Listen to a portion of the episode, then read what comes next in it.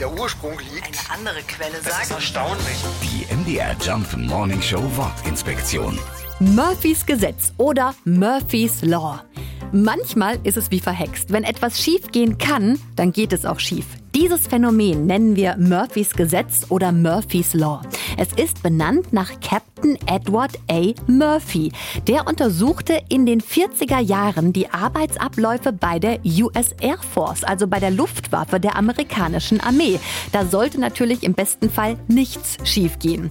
Aber das Ergebnis seiner Untersuchung war, wenn es mehrere Möglichkeiten gibt, eine Aufgabe zu erledigen und eine davon in einer Katastrophe endet oder sonst wie unerwünschte Konsequenzen nach sich zieht, dann wird es jemand genau so machen. Kurz, alles, was falsch gemacht werden kann, das wird auch falsch gemacht. Das war damals in der Armee so und sicher kennen das viele auch heute noch. Die MDR Jump Wortinspektion. jeden Morgen in der MDR Job Morning Show mit Sarah von Neuburg und Lars Christian Kade. Und jederzeit in der ARD Audiothek.